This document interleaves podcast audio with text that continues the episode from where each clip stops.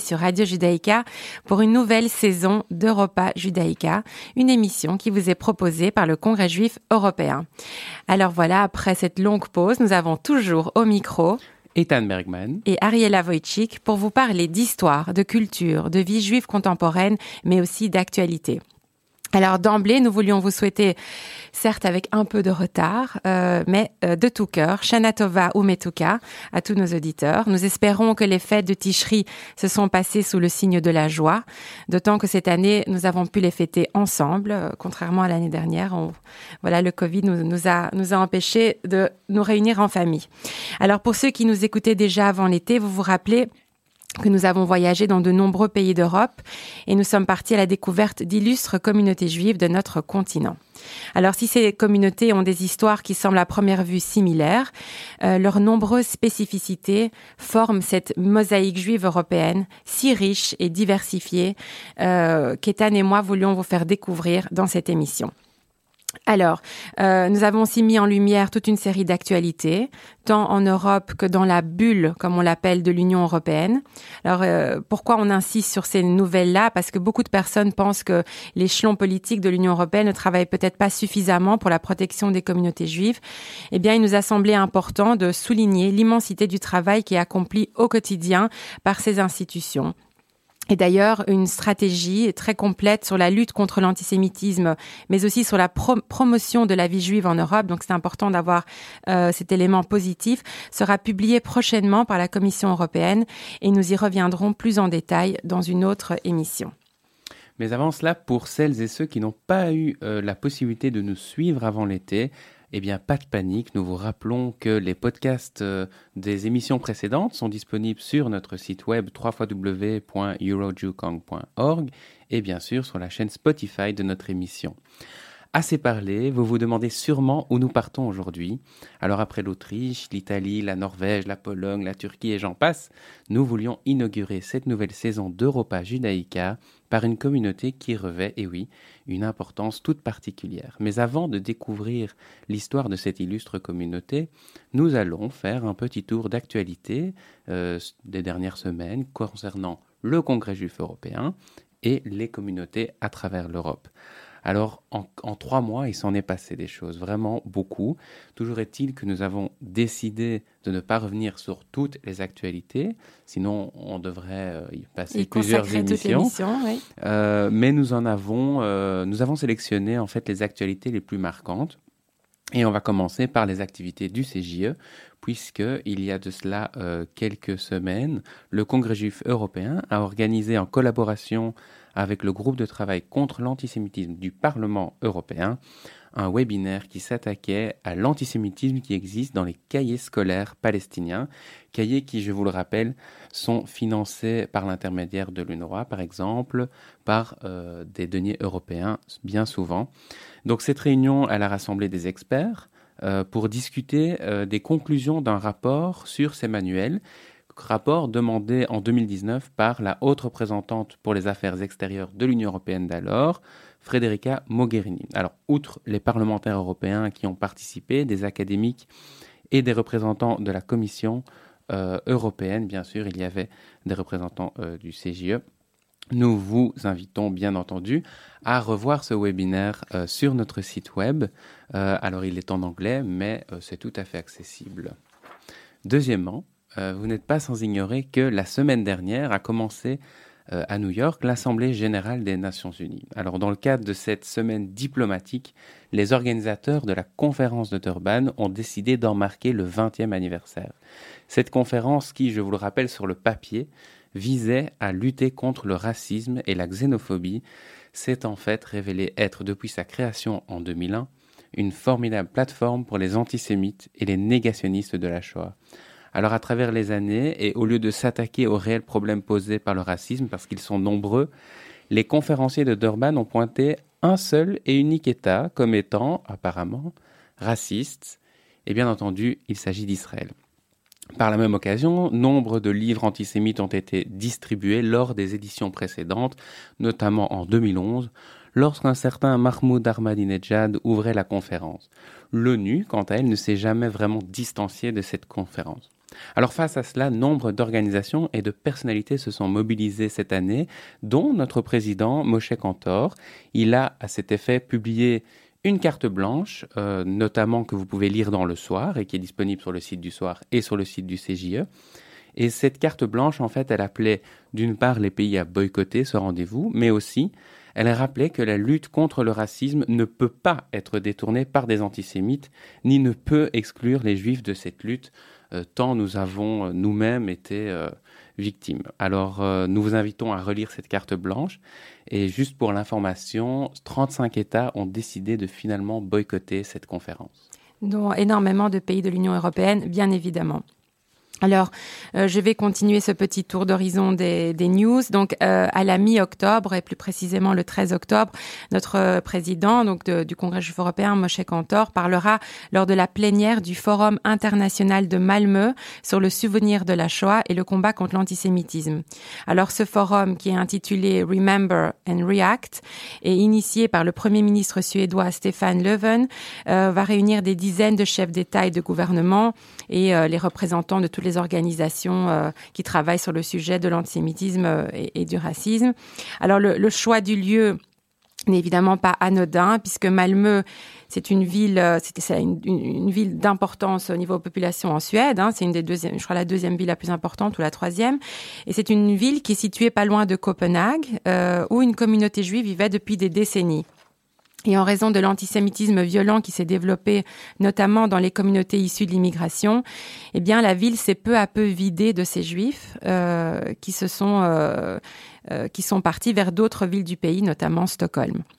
Alors le gouvernement suédois a demandé aux participants gouvernementaux, entre autres, de venir, euh, ben pas les mains vides, mais avec des pledges, comme ils appellent ça. Ce sont des engagements, des engagements concrets euh, qu'ils doivent mettre sur papier et expliquer comment eux comptent combattre ce fléau ce qui permettra aussi aux organisations euh, telles que la nôtre de faire le suivi euh, quant à ces engagements et s'assurer qu'ils soient effectivement mis en œuvre dans les années à venir. Donc voilà, événement très important qui aura lieu le 13 octobre.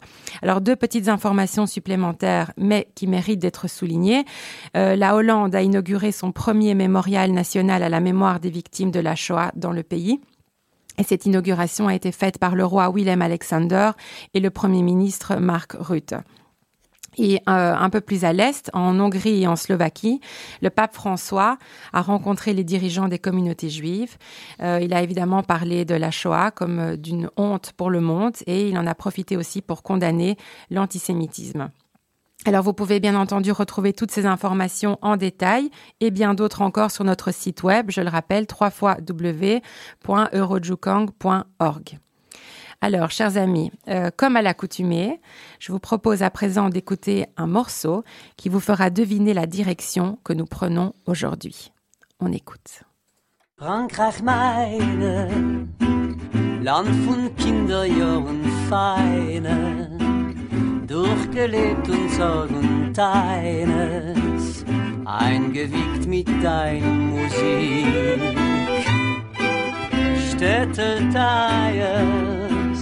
Stille die Blechgärtner Scheiers, Kinder von mein Dorf ist Eiers, und wie meins geben dort Glück.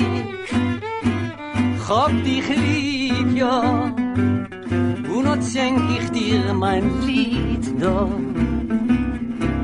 Hab dich lieb, ja, bis mein letzten Augenblick.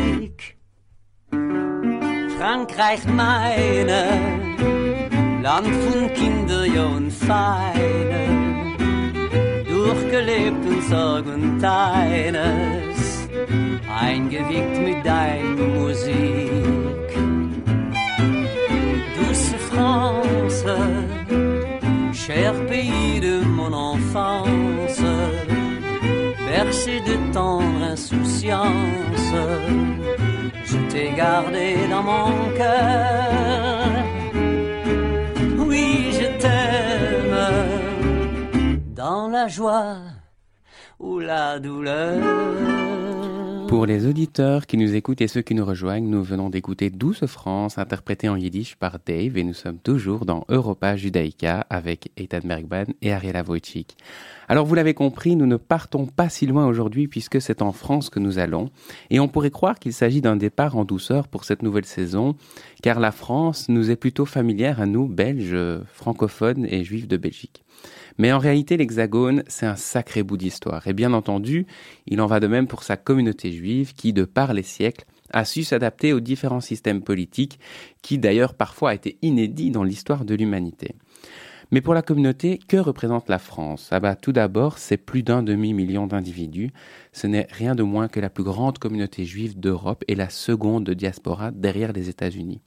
Ensuite, comme on l'a dit, c'est une communauté qui a su évoluer de manière extraordinaire au gré des grands événements qui ont chamboulé le pays comme la Révolution, l'avènement de l'Empire ou la Seconde Guerre mondiale. D'abord majoritairement ashkénaze, la communauté a accueilli dans l'après-guerre nombre de juifs venant d'Europe centrale, mais surtout euh, venant des pays du Maghreb, on pense à la Tunisie, l'Algérie ou le Maroc, bousculant de ce fait la composition même de cette communauté. Alors aujourd'hui, les séfarades sont majoritaires, mais cela reste une, évidemment une communauté extrêmement dynamique et diversifiée. En fait, à elle seule, elle représente un peu euh, un reflet de cette mosaïque juive européenne qu'on essaie de faire euh, découvrir à travers cette émission. Et je pense, Ariella, que nous avons un invité exceptionnel ce matin depuis Paris. Tout à fait, Ethan. Euh, donc, euh, avant de nous plonger dans l'histoire de cette magnifique communauté et de revenir quelques siècles en arrière, euh, nous avons le plaisir d'accueillir ce matin avec nous notre invité, qui n'est autre que Jonathan Arfi, qui est le vice-président du Conseil représentatif des institutions juives de France, que vous nous connaissez certainement tous sous l'acronyme le CRIF. Euh, alors, Jonathan, j'espère que vous nous entendez. Euh, nous sommes ravis de vous accueillir et euh, on aimerait parler avec vous de la situation actuelle des Juifs en France. Jonathan, est-ce que vous êtes là? Oui, bonjour Ethan, bonjour Ariela, merci de votre accueil aujourd'hui. Je suis ravi d'être avec vous pour parler effectivement du judaïsme français. Eh bien, Jonathan, le plaisir est tout à fait partagé. J'aimerais commencer avec une petite question générale, euh, Jonathan. Comment vous décririez-vous, comment vous décrirez la, la communauté juive de France aujourd'hui? Vous connaissez très bien les communautés juives d'Europe puisque vous êtes souvent avec nous lors de nos voyages euh, au sein du Congrès juif européen. Est-ce que vous pouvez nous parler un petit peu des spécificités de votre communauté? Oui, bien sûr. Alors, euh, la France, vous savez, euh, c'est typiquement français, se pense toujours comme euh, exceptionnel, spécifique, unique, euh, pas vraiment comparable euh, au reste, au reste de l'Europe. on parle souvent de l'exception culturelle française. Eh bien, la communauté juive, elle est aussi, de ce point de vue-là, un peu particulière. Elle se pense aussi différemment que le reste du judaïsme européen pour plusieurs, plusieurs raisons. D'abord, sa composition démographique, Ethan le rappelait, euh, c'est euh, sans doute la seule communauté ou une des seules communautés d'Europe à majorité séfarade. Euh, c'est une question qui n'est pas centrale dans le euh, la, le, sur le plan politique communautaire, mais c'est une question importante sur le plan culturel. Euh, quand on regarde la communauté juive de France à seconde, c'est que c'est une communauté qui est pleine de paradoxes. C'est à la fois euh, peut-être la plus florissante, la plus établie euh, dans la société dans laquelle elle vit, ce, dans lequel il vit, ce judaïsme français, mais c'est aussi celui qui a été le plus marqué par la violence de l'antisémitisme récent. Euh, je pense évidemment à l'ensemble des attentats antisémites qui ont, qui ont eu lieu en France euh, depuis, depuis, depuis 2000. Euh, voilà. Et ça, euh, c'est un paradoxe français à la fois euh, donc cet établissement profond dans la société française et en même temps l'antisémitisme le plus violent et le plus précoce d'Europe de cette nouvelle vague. Et puis le, troisième point peut-être spécifique au judaïsme français, c'est la, la, particularité, la force du lien qui l'unit à Israël. Euh, 85% des Juifs de France euh, ont une, de la famille directe en Israël. C'est aussi une particularité qui fait que la circulation entre la France et Israël sur le plan euh, personnel, les gens circulent beaucoup, mais aussi sur le plan culturel euh, est très est très forte. Et cette circulation, elle fait de la communauté juive de France euh, une communauté extrêmement sioniste. Alors, il y en a d'autres en Europe, la Belgique en particulier, mais mais mais euh, c'est une communauté qui euh, effectivement est perçue en Israël comme un soutien fidèle, euh, même dans les heures les plus compliquées d'Israël. Je pense à la période des attentats à seconde intifada où, où les Juifs de France continuaient à venir en Israël.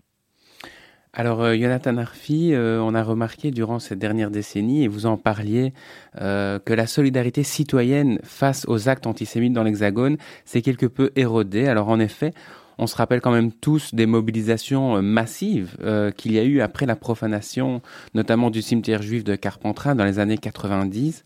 Et au fil des années, et malgré des actes antisémites barbares, assez, enfin toujours plus violents, je pense à la tuerie de Toulouse, l'affaire Indina Nalimi, l'assassinat de Mireille Knoll ou encore l'affaire Sarah Halimi, mais ces mobilisations, elles paraissent de moins en moins importantes. Alors pourriez-vous nous dire, Jonathan Arfi, ce que représente euh, enfin, ce que la communauté plutôt attend des autorités pour inverser cette tendance? Qu'est-ce qui pourrait, en fin de compte, être fait de plus pour lutter contre ces actes et pour remobiliser la société? Alors, c'est un point extrêmement important, même fondamental, que, vous soulevez dans votre question. Euh, le judaïsme français, il est à l'image du judaïsme européen, euh, de ce point de vue-là. L'historien du judaïsme Yosef Chaim Yerushalmi parlait de la tendance dans le judaïsme euh, en Europe à ce qu'on appelle les alliances royales, les alliances verticales avec le pouvoir. C'est-à-dire que pendant longtemps, le système de protection politique des juifs, euh, si j'ose dire, en France comme ailleurs, était adossé à une relation forte avec les pouvoirs publics, parce qu'on y cherchait euh, une protection face aux dérives potentielles antisémites de la population générale, entre guillemets. Eh bien, c'est ce modèle-là que les sociétés contemporaines dans lesquelles nous vivons aujourd'hui, c'est ce modèle-là qui, est remis en, question pour une raison simple.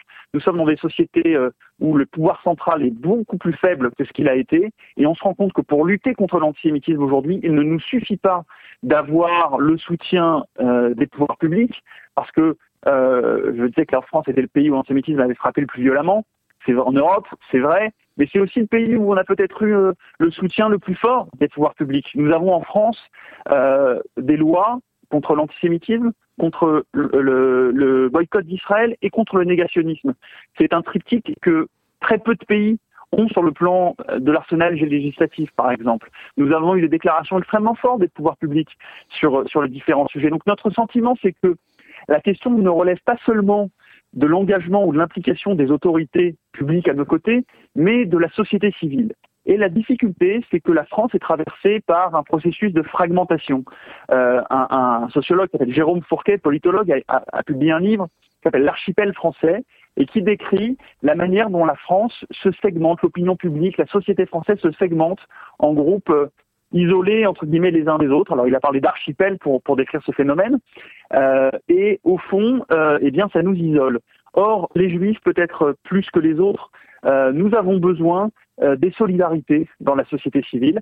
Nous avons besoin euh, qu'il y ait des alliances, qu'il y ait de la circulation pour pouvoir, ben, j'ai envie de dire, nous déployer et nous protéger dans, dans, un environnement qui peut être potentiellement hostile. Donc tout l'enjeu actuellement, c'est dans une société fragmentée d'être capable d'aller chercher des, des, alliés sur nos sujets. Alors euh, euh, très concrètement, nous les trouvons dans le champ de, des associations antiracistes euh, qui s'engagent à nos côtés. Nous le trouvons dans le champ plus largement euh, des républicains, au, sens euh, classique du terme, hein, pas au sens parti politique, mais qui est pour dire que tous ceux qui ont à cœur aujourd'hui de défendre l'idéal républicain classique, c'est-à-dire une vision universaliste euh, sur le plan politique, eh bien, en général, se retrouvent engagés à nos côtés sur les questions de lutte contre l'antisémitisme.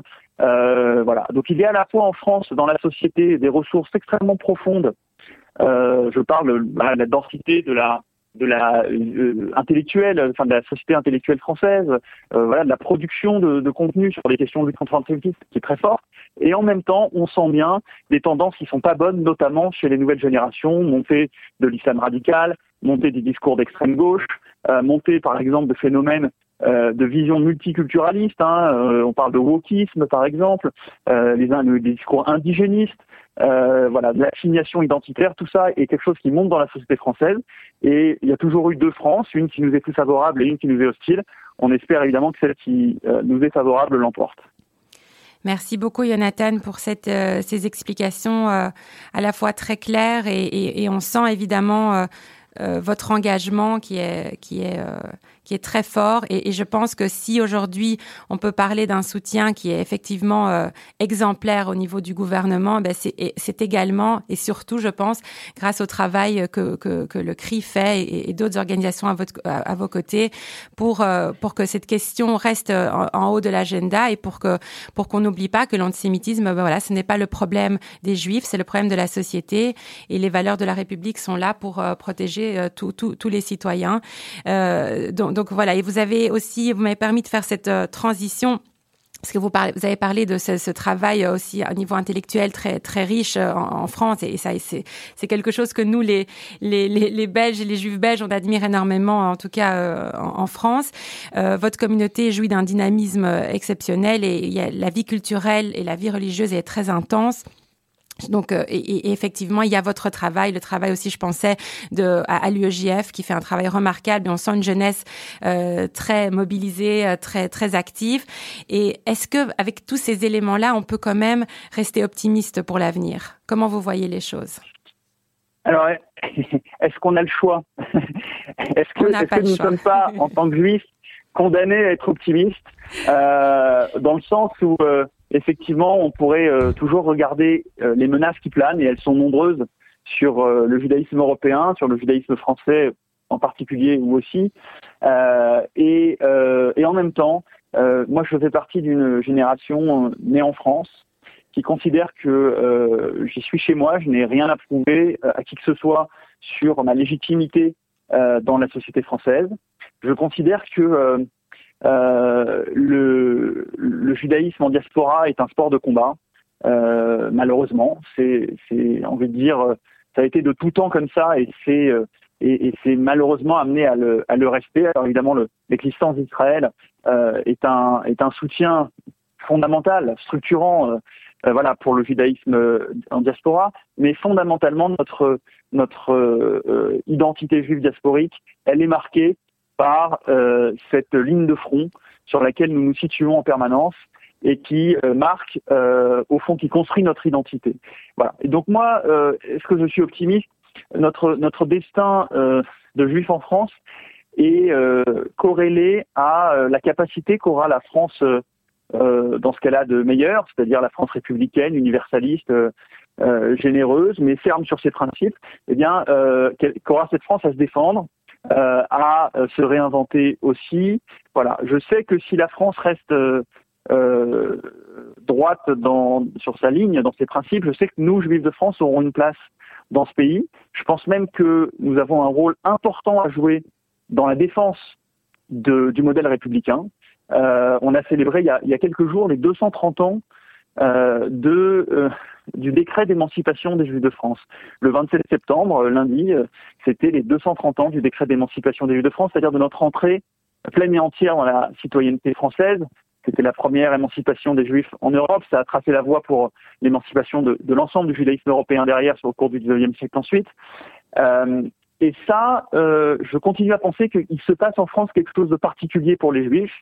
Euh, alors 12 France en yiddish était effectivement une belle manière de l'illustrer, mais euh, c'est ça que à titre personnel je veux continuer à cultiver, à défendre, et euh, tant qu'on tant qu'on est là, nous nous battrons avec tous ceux qui sont de bonne volonté à nos côtés aussi dans la société française.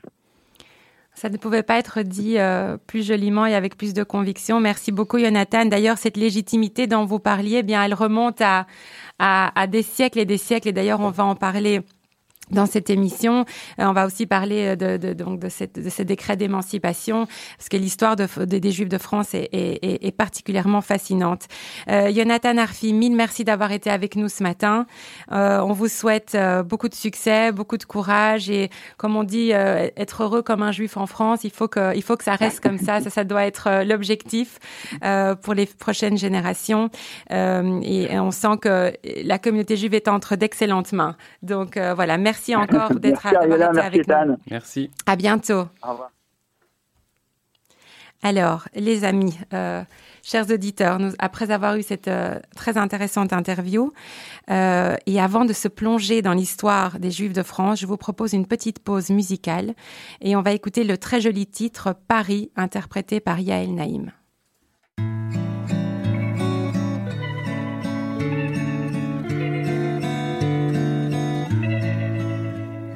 הגעתי למקום אחר כל כך מהר, הכי רחוק שרק הצלחתי ואני בפריז. האורות הולכים אפור ועננים, אני שמחה וטוב לי, אבל כל כך קר לי בפריז. מסתובבת סחור וסחור בסמטאות קסומות מחושפות, בולות אותי אני בפריז. אתם זקנים ואצילים כל כך, אבל האם תחממו אותי בפריז?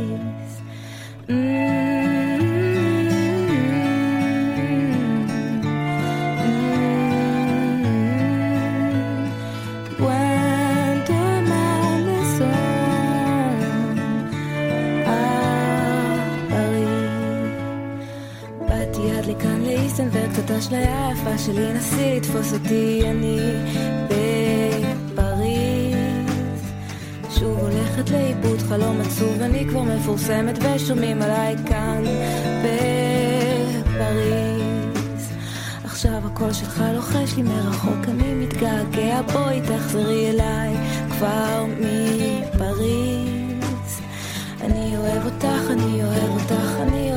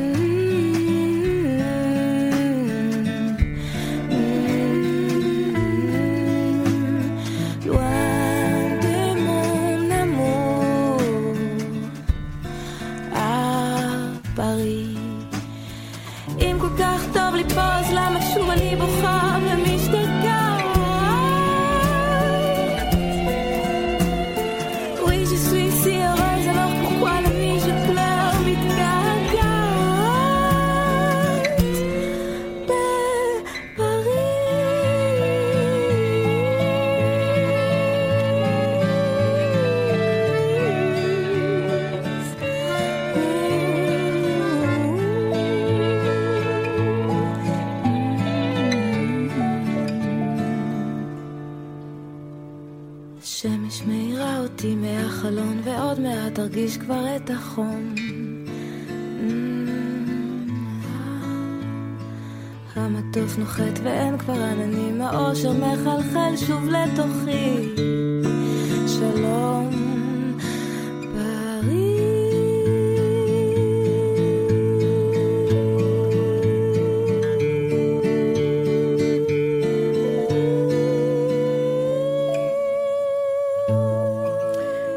C'était le titre Paris interprété par Yael Naïm, on s'y croirait presque depuis notre studio bruxellois. Nous sommes donc de retour sur Europa Judaïka avec Ariela Wojcik et Ethan Bergman. Et comme on vous l'expliquait un peu plus tôt, eh bien, on va remonter quelques siècles, voire quelques millénaires en arrière, puisque la présence juive en France, elle date, et oui, de l'Empire romain, ce qui en fait une des plus anciennes de toute l'Europe occidentale. D'ailleurs, en 2009 à Arles, on retrouve un tombeau, un tombeau datant du IIIe siècle où des inscriptions bibliques y sont découvertes, ce qui prouve donc que les Juifs étaient présents dans ce qui était alors en réalité la Gaule. Alors les Juifs romains, ils deviennent des citoyens, les, Juifs romains, oui, deviennent des citoyens à part entière de l'Empire romain, donc euh, depuis la promulgation de l'édit de Caracalla en 212, et donc grâce à euh, cet édit, ils peuvent s'installer partout dans l'Empire où bon leur semble, et c'est comme ça en réalité qu'ils arrivent en France. Et dans les siècles qui suivent, malgré nombre de mesures anti-juives, qui sont prises notamment à différents conciles, les Juifs vont édifier dès le VIe siècle des synagogues toujours plus grandes euh, dans les centres administratifs, toujours plus grandes, mais à des tailles tout à fait euh, pas comparables à ce qu'on connaît aujourd'hui, hein, entendez-moi bien. Euh, donc ce- ces synagogues vont apparaître notamment dans les centres administratifs qui sont situés sur les routes commerciales des villes telles que Marseille, Arles, dont on parlait, Narbonne, Clermont, Orléans, Paris ou Bordeaux. Alors cela témoigne du fait que la communauté juive dans le pays est assez significative. Et cela étant, nous avons, comme nous l'avons dit dans l'introduction euh, de cette émission, la vie des juifs dépendait en réalité du bon vouloir des gouvernants à chaque époque. Et vous allez le voir dans l'histoire, les juifs sont sporadiquement expulsés, réintégrés, protégés, expulsés à nouveau. Donc c'est une histoire assez, euh, assez mouvementé. C'est ce que Jonathan Arfir expliquait que les Juifs recherchaient toujours la protection bah, de leurs gouvernants. Ils n'avaient pas d'autre choix, évidemment. Exactement. Et donc, on commence en fait, enfin, on a vraiment des, des, preuves historiques dès le règne de Charlemagne qui, euh, où les Juifs disposent en réalité d'un statut relativement favorable. Hein. ils accèdent à des hautes fonctions. Euh, après Charlemagne, Louis le Pieux, qui est aussi connu euh, euh, sous le nom Saint Louis, donc on est au IXe siècle, il est fidèle à ses principes et il va accorder une stricte protection, protection dont nous parlait Jonathan Arfi, donc une stricte protection aux Juifs en raison notamment de leur activité de négociant. Et on verra dans l'histoire que cela restera important. Et par conséquent les communautés vont se développer. Et c'est comme ça aussi que vont naître les communautés de Toulouse ou de Carcassonne ou encore de Metz. Alors dès le XIe siècle, euh, c'est une époque qui est marquée par des grandes persécutions juives, pas seulement en France, ça se passe dans tout l'Occident, et il va s'en suivre des décennies de répression, toujours motivées par des prétextes différents. Alors heureusement que il y a quand même des académies et dans certaines régions qui n'étaient pas rattachées au royaume de France, eh bien les Juifs étaient euh, un peu plus épargnés. Euh, par exemple, il y avait une tranquillité qui régnait encore en Champagne, ce qui a permis l'essor d'une littérature juive française. Et la grande figure qui domine cette deuxième moitié du XIe siècle, et tout le judaïsme français d'ailleurs, c'est Salomon ben Isaac, plus connu sous le nom de Rachi, Rachi de Troyes. Et Rachi, il incarne le génie du, du judaïsme de la France du Nord. Son commentaire de la Bible est une exégèse simple et naturelle et ses commentaires du Talmud, qui sont souvent ponctués de mots français transcrits en caractère hébreu, sont une source majeure d'informations sur la langue française du XIe siècle. À tel point qu'on a même qualifié Rachi de tout premier intellectuel français. L'actuel président français Emmanuel Macron lui a d'ailleurs rendu hommage lors d'un discours prononcé euh, au, dîner du CRIF en 2019. Alors comme on l'a dit, l'époque des croisades, elle offre de nouveaux prétextes pour persécuter les juifs. Euh, et certains euh, disent que les Juifs en fait fomenteraient la destruction du Saint-Sépulcre à Jérusalem. Donc on, s'inscrit bien dans l'époque des croisades et il n'en faudra pas plus pour mettre le feu aux poudres puisque des communautés entières vont être décimées ou expulsées. C'est par exemple le cas de la communauté juive de Limoges, d'Orléans ou même celle de Strasbourg.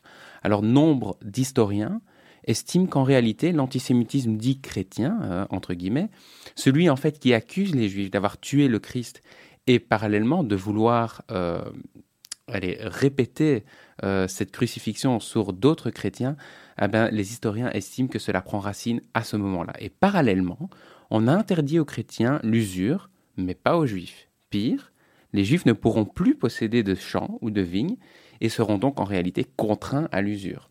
Dès lors, l'étiquette du banquier et de l'argent sera collée aux juifs, étiquette qui malheureusement perdure encore aujourd'hui. Et alors, avec tout ça, on a aussi euh, un acteur très important dans l'Europe médiévale qui est évidemment l'Église. Et l'Église, à travers son architecture, propage une image extrêmement dévalorisante des Juifs.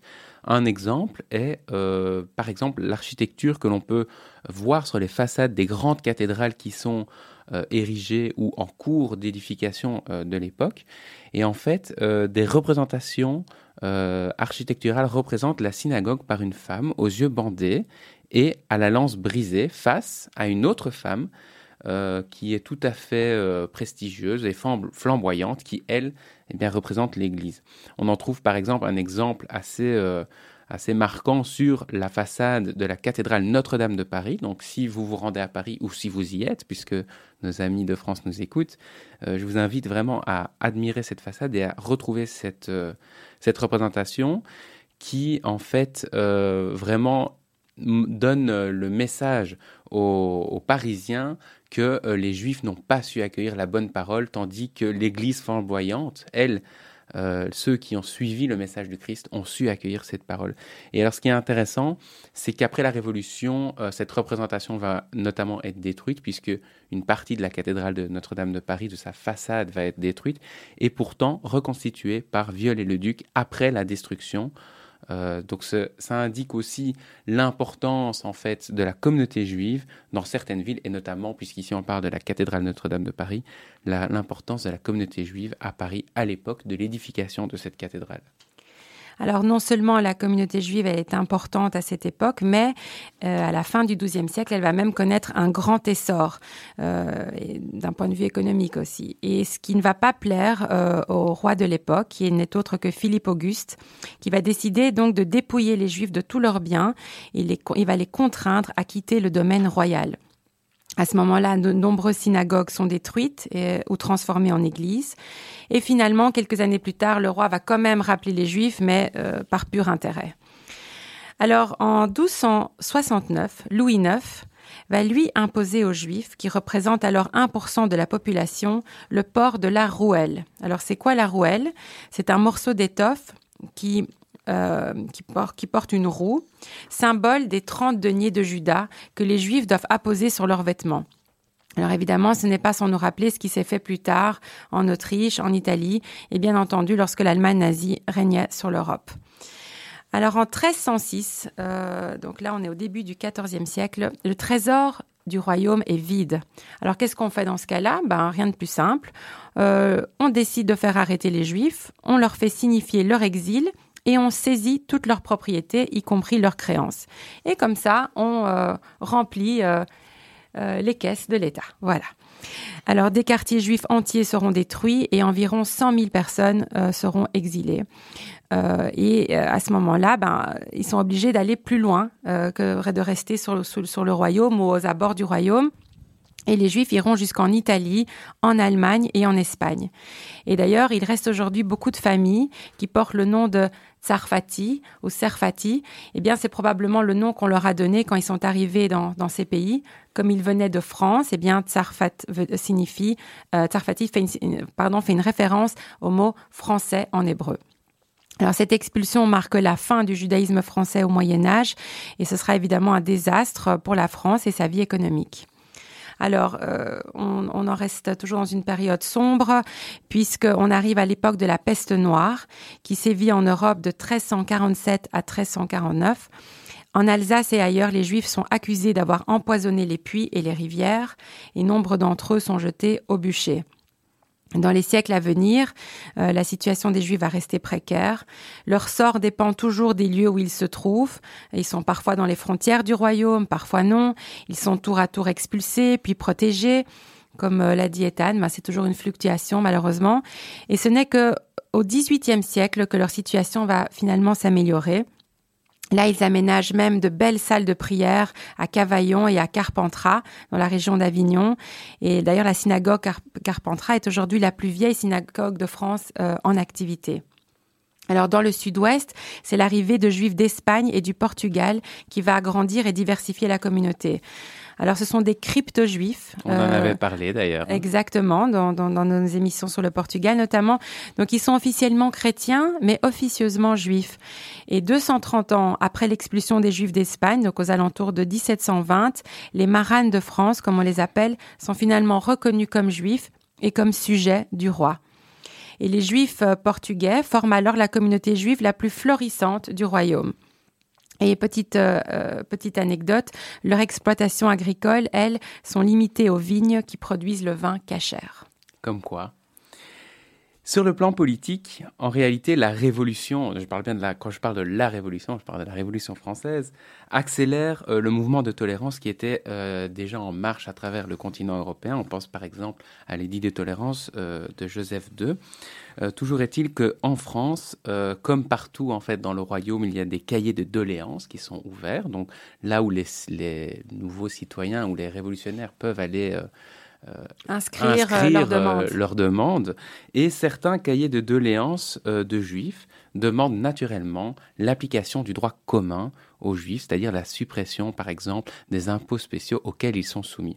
Alors, à la veille de la Révolution, on estime qu'il y a environ 50 000 juifs ashkénazes dans, dans, la France et 10 000 séfarades, notamment établis dans le sud, à Bordeaux, Bayonne ou Avignon. Et dès 1789, euh, la question de savoir quoi faire avec euh, les Juifs est à nouveau débattue par la, nouvelle Assemblée. Et ce, n'est nul autre que Mirabeau, l'abbé Grégoire, Robespierre et d'autres qui mettront en œuvre toute leur éloquence pour faire décider l'émancipation. Il faudra tout de même attendre 1791 Quelques jours avant la dissolution, l'Assemblée finira par adopter la loi d'émancipation. Le 13 novembre, c'est même Louis XVI qui va ratifier la loi déclarant les Juifs comme citoyens français. Et c'est ce dont euh, Jonathan Arfi nous parlait il y a quelques minutes. Alors après, vous connaissez euh, peut-être euh, la suite de l'histoire, c'est l'Empire et un certain Napoléon Bonaparte fait son apparition. Alors lui, Napoléon, il sait pas grand-chose des Juifs hein, quand il prend le pouvoir, mais bon, en tant que général en chef de l'armée d'Italie, il émancipe aussi bah, les Juifs des ghettos de Venise et d'Ancône. C'est un fait euh, qui mérite quand même d'être mentionné.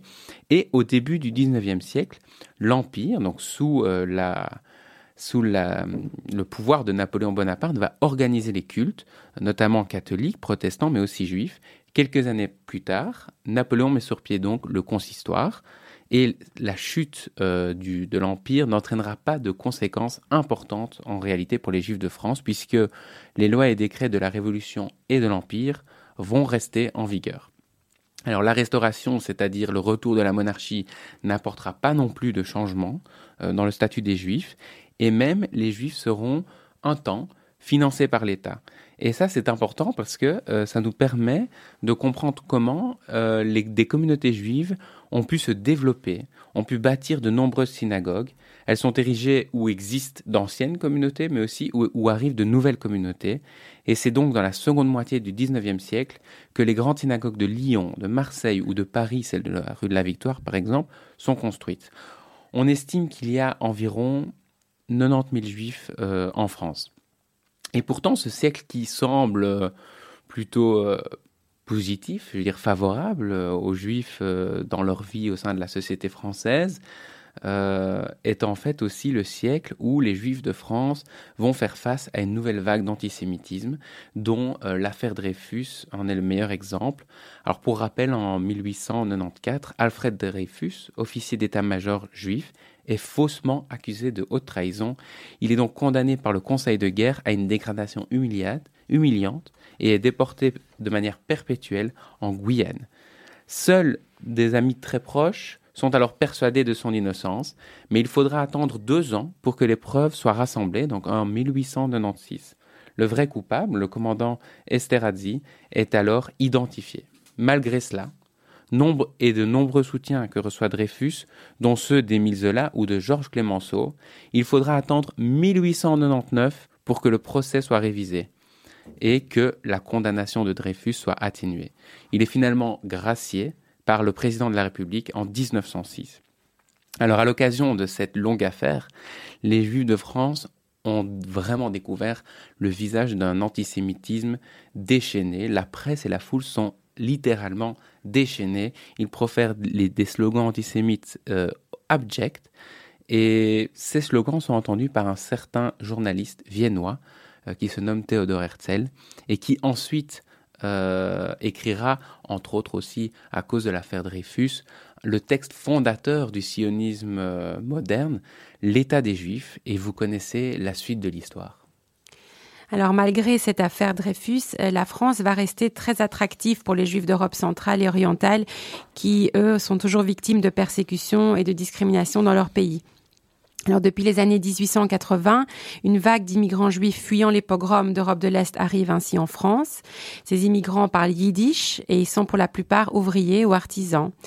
Et c'est pourtant du rang de ces immigrés que sortent certaines grandes figures qui vont participer au rayonnement artistique de la France dans le monde. Je pense à Chagall qui arrive en France en 1910 ou à Soutine en 1912. Ils sont, avec d'autres immigrés comme Modigliani arrivé d'Italie, parmi les membres les, plus éminents, voire fondateurs de l'école de Paris. Alors cette immigration contribue aussi à la croissance du nombre de juifs en France qui sont estimés en 1914, à la veille donc de la Première Guerre mondiale, à 120 000 personnes. Et la victoire française en, en 1918 va permettre la réintégration de l'Alsace-Lorraine au sein de la République française. 30 000 juifs vont alors recouvrer la nationalité française et on estime donc à 150 000 la population juive de France à la fin de la guerre, sans y inclure évidemment les juifs d'Algérie. Alors durant l'entre-deux-guerres, il y a une forte immigration juive vers la France, si bien qu'on estime à 200 000 le nombre de juifs en 1930. La montée du nazisme en Allemagne accélère ce mouvement et on évalue aujourd'hui à 300 000 le nombre de juifs en France à la veille de la Seconde Guerre mondiale, auxquels s'ajoutent les 100 000, 110 000 juifs d'Algérie. Alors avant de parler euh, de ces années de guerre, nous vous proposons d'écouter Nuit et brouillard, une chanson très émouvante qui est interprétée par Jean Ferrat. Alors il faut savoir que le père de Jean Ferrat, de son vrai nom Jean Tenenbaum, a été assassiné en 1942 à Auschwitz. Ils étaient vingt et cent, ils étaient des milliers, nous maigres tremblants dans ces wagons plombés, qui déchiraient la nuit de leurs ongles battants. Ils étaient des milliers, ils étaient vingt et cent. Se croyaient des hommes, n'étaient plus que des nombres, depuis longtemps leurs dés avaient été jetés, et que la main retombe, il ne reste qu'une ombre, ils ne devaient jamais plus revoir un été.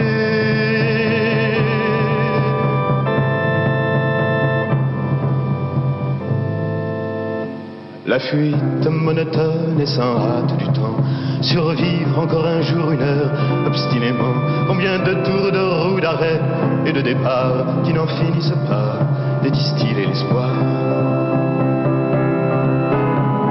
Ils s'appelaient Jean-Pierre, Natacha ou Samuel, certains priaient Jésus, Jéhovah ou Vishnu, d'autres ne priaient pas, mais qu'importe le ciel, ils voulaient simplement ne plus vivre à genoux.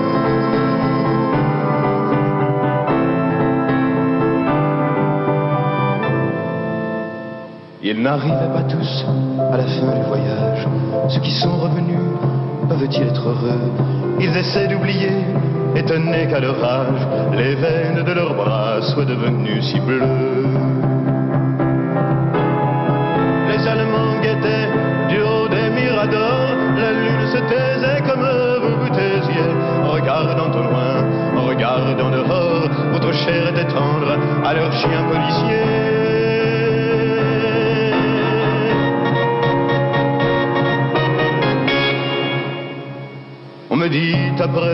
Que ces mots n'ont plus cours, qu'il vaut mieux ne chanter que des chansons d'amour, que le sang sèche vite en entrant dans l'histoire, et qu'il ne sert à rien de prendre une guitare. Mais qui donc est de taille à pouvoir m'arrêter? L'ombre s'est faite humaine, aujourd'hui c'est l'été. Je twisterai les mots s'il fallait les twister, pour qu'un jour les enfants sachent qui vous étiez.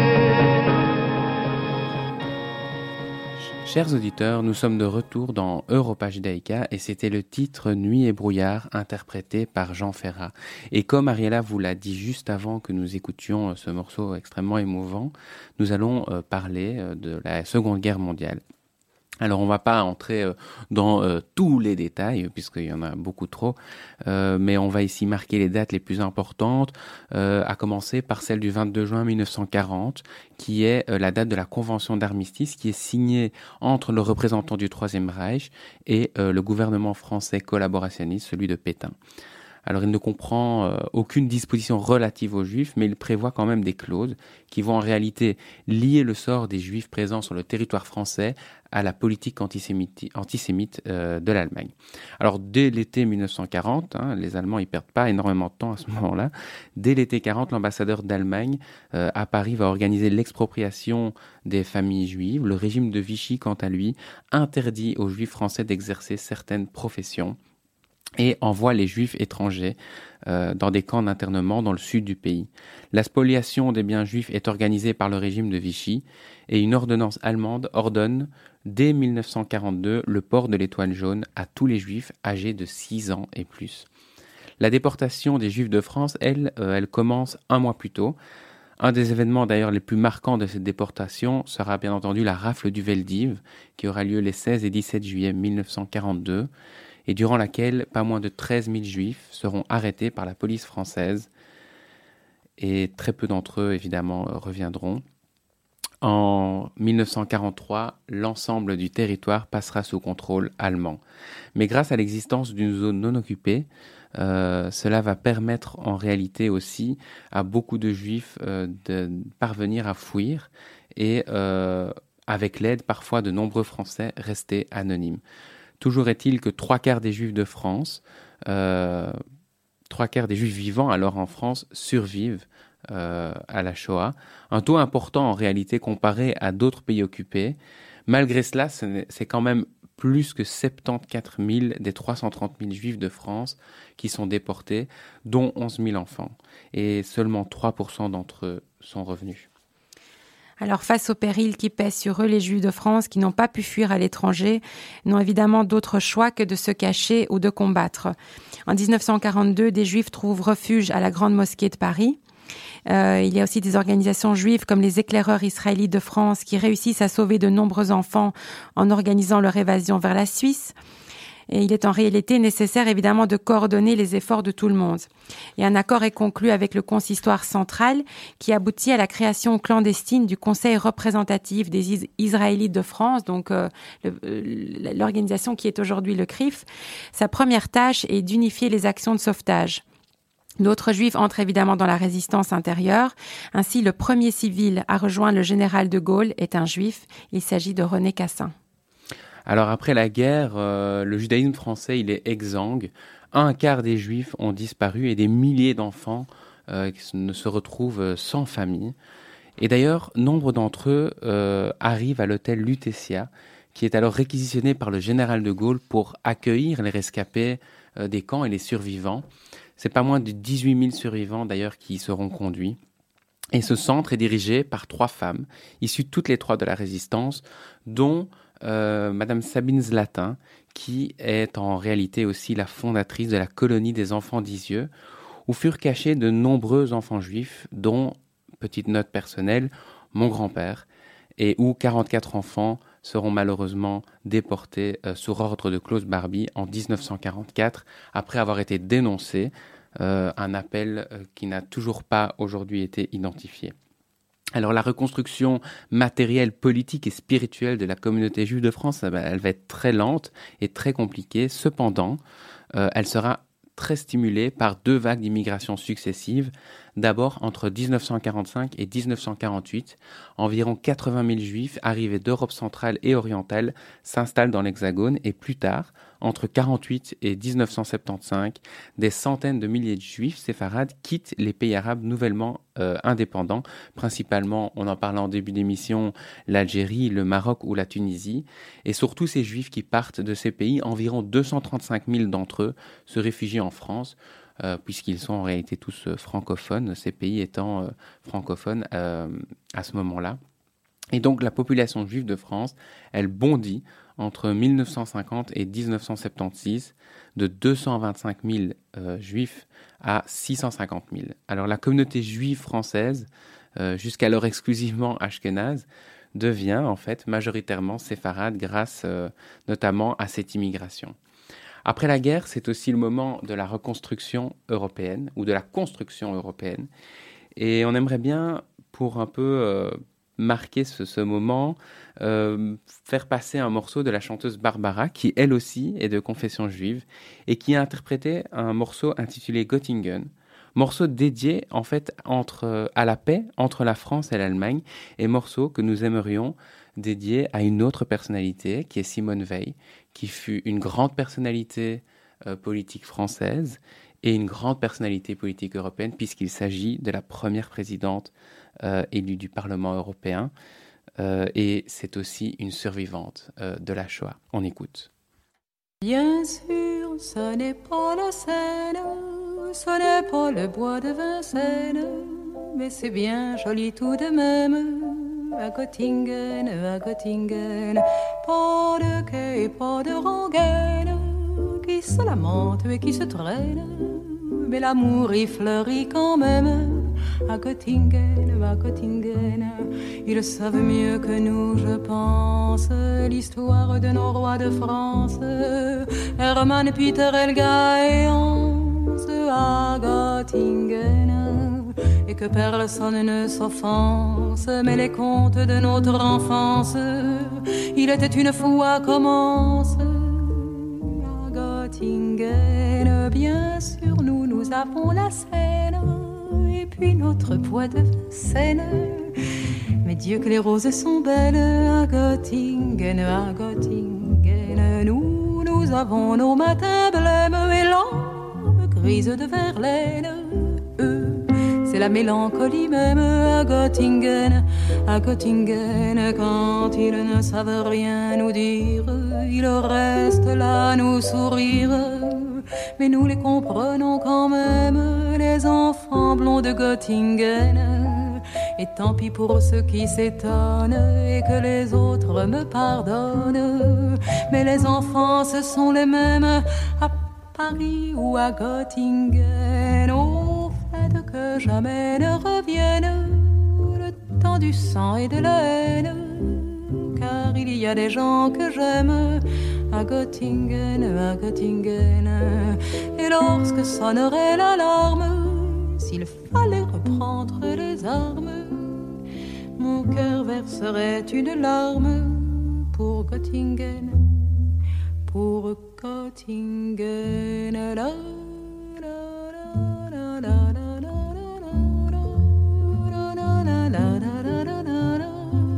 Mais c'est bien joli tout de même Göttingen, à Göttingen.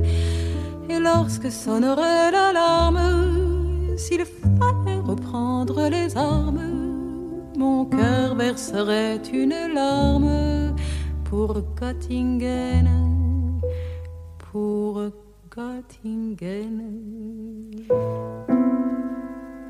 Alors nous venons d'écouter Göttingen par la magnifique Barbara, chanson qui nous donne la chair de poule ici dans le studio. Tout à Ethan, fait. tu confirmes? Je confirme. Alors, on a, Barbara a parlé de réconciliation et moi, je voulais parler d'un autre euh, moment important de réconciliation. C'est le fameux discours de Jacques Chirac euh, prononcé à l'occasion de l'anniversaire de la rafle du Veldiv euh, le 16 juillet 1995 où il a reconnu publiquement et pour la première fois la responsabilité de l'État français dans la déportation des Juifs de France et la collaboration du gouvernement de français de Vichy avec l'Allemagne nazie. Et d'ailleurs, euh, le président Emmanuel Macron a réitéré ces mots lors de sa participation au cinquième Forum mondial sur l'Holocauste qui a été organisé par le Congrès juif européen en janvier 2020 à Jérusalem. Alors cela nous mène euh, à la vie juive actuelle. Donc comme on l'a dit en début d'émission, euh, la communauté juive française actuelle, elle est estimée à environ un demi-million de personnes, et euh, ce qui constitue en fait la seconde plus grande communauté de diaspora après les États-Unis. Paris et sa banlieue abritent la plus grande majorité euh, des communautés, mais il existe 230 communautés dans toute la France, ce qui est vraiment énorme. On trouve des très grosses communautés comme Paris, Marseille, Lyon, Strasbourg, Nice, mais aussi de plus petites communautés. Et euh, toute euh, cette communauté, elle est euh, représentée par le Conseil représentatif des institutions juives de France, que vous connaissez sous le nom du CRIF, et dont nous avons accueilli en début d'émission le vice-président Jonathan Arfi. Le CRIF demeure l'organe officiel de représentation politique du judaïsme français et il fédère 73 organisations juives à travers le pays. Il représente donc les Juifs de France auprès du gouvernement, de l'administration, des partis politiques, des représentants des autres cultes et de toute la société civile. Alors il est présidé depuis 2016 par Francis Khalifa, Francis Khalifa qui est aussi le vice-président du Congrès juif européen. L'organisation existe aussi en région, puisque plusieurs bureaux régionaux du CRIF euh, sont extrêmement actifs. On pense au CRIF Marseille-Provence, au CRIF Bretagne, à l'antenne de Toulouse ou encore le CRIF Poitou-Charentes. Et oui, euh, la, tâche territoriale, c'est quelque chose qui est très important, notamment en France. hein. Merci beaucoup, Ethan, pour ce petit résumé. Euh, il y a tellement à dire sur la communauté juive de France, mais nous avons malheureusement qu'une heure. Donc, on va devoir s'arrêter là. On réfléchira, peut-être on reviendra vers vous avec une deuxième émission euh, un peu plus euh, originale sur la communauté juive de Sur la France. culture aussi. Voilà, on, on- laisse, on garde le suspense pour le moment. Alors, comme il est de coutume, nous vous invitons à vous rendre sur les réseaux sociaux du Congrès juif européen. Je pense à Facebook, Twitter, Instagram, en suivant nos comptes, donc at Eurojukang ou sur notre site www.eurojukang.org afin d'en savoir davantage sur toutes nos activités. Alors, vous y retrouverez une section sur la France et sa communauté, mais aussi toutes les nouvelles que nous avons évoquées plus tôt dans l'émission. Et oui, il existe beaucoup de moyens de s'informer, aucune excuse. Pour notre part, nous vous remercions d'avoir été à notre écoute sur les antennes de Radio Judaïka et nous vous disons à très bientôt pour la découverte d'une nouvelle communauté. Nous vous rappelons que vous pouvez réécouter ces programmes sur la chaîne Spotify de l'émission ou en rediffusion sur Radio Judaïka les lundis entre 15 et 16 heures et à 20 heures tous les mardis. À très bientôt. Au revoir, bonne journée. יחד לב אל לב נפתח ונראה את האור שבשמיים יחד לב אל לב נפתח בתקווה לאהבה. איך שהלב נפתח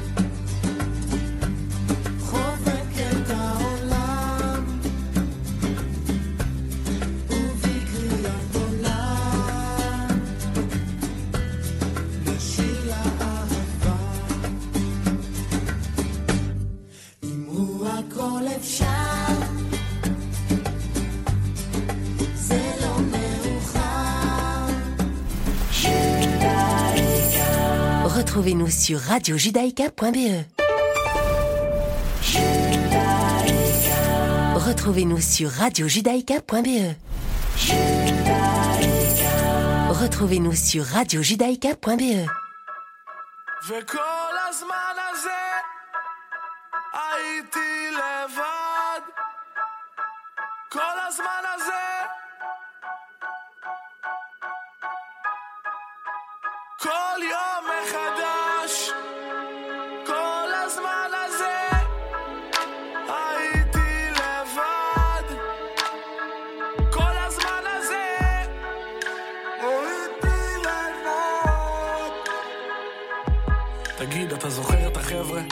הדירה? זוכר את הצחוקים? הודעת לי שאתה מאוהב בי אחרי יומיים וחצי בקושי. בחדרי חדרים בכינו בחוץ, צחקנו עד השמיים.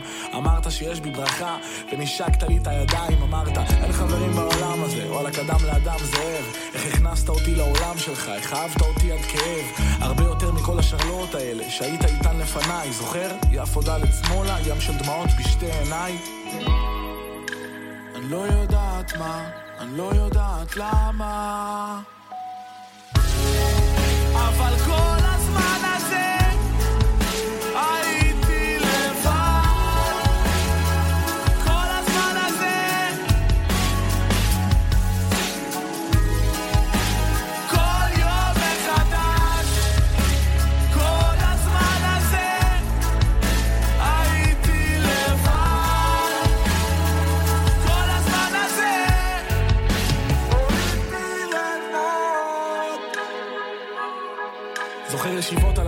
על הדשא בסירקין, שק קמח בגשם לאוטו. מבסוטים מכל מה שיש לנו, תמיד מכחישים את כל מה שלא טוב. אני הייתי זינה הנסיכה הלוחמת, אתה היית אבי נעלבי, הייתי שומעת את נינה סימון שרה, You don't know what love is, כשניסיתי להשתנות בשבילך, ולהיות אשת חלומותיך, כשרצית קלאסה הייתי ביונסה, רצית שכונה הייתי פרחה, כשחלמנו לטוס בעולם, אם רק היינו שורדים משברים, כשסיפרת איך אמא שלך עברה מבית חולים לבית חולים לבית חולים. אני לא יודעת מה, לא יודעת למה. אבל כל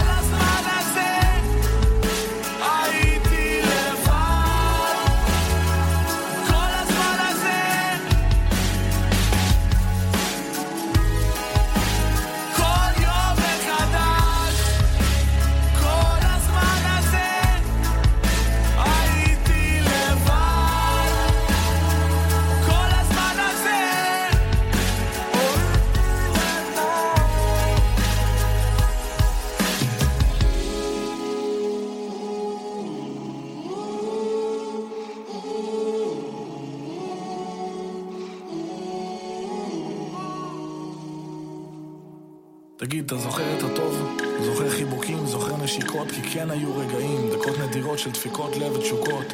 תגיד עכשיו דוגרי, זוכר את הקריזות, זוכר את הריבים, זוכר שהלכנו ברחוב כועסים, מסתכלים בקנאה על זוגות אוהבים, זוכר את המילים הטובות? איך קיווית לשמוע תודה? זוכר שבכיתי בשקט בסתר פינה של החדר ואיש לא ידע? הם מדברים איתך עליי, כל המשפחה וכל החברים שלך, אני יודעת שאהבת אותי. אהבת כמו שלא אהבת בחיים שלך, אבל החיים חזקים מאיתנו, ונתת לגשר ליפול. דיברת כמו ילד כועס ודפוק, שהיית קנאי וחסר ביטחון בגדול, אין אמא ואבא. אין חשק לכלום, רגנג'ה וטבק, ואני מתארגנת כל ערב על שחטה, כאילו החיים שלי סבבה. חיפשתי את הדרך לחתוך לבנים שחשבתי שאני משתגעת. אהבתי אותך בכל רגע נתון, גם כשעשית לי דווקא. ריפאתי את הלב השבור שלך, ואתה בתמורה נעלמת. אני לא יודעת מה, אני לא יודעת למה. אבל כל הזמן הזה הייתי לבד. כל הזמן הזה, אה, אה.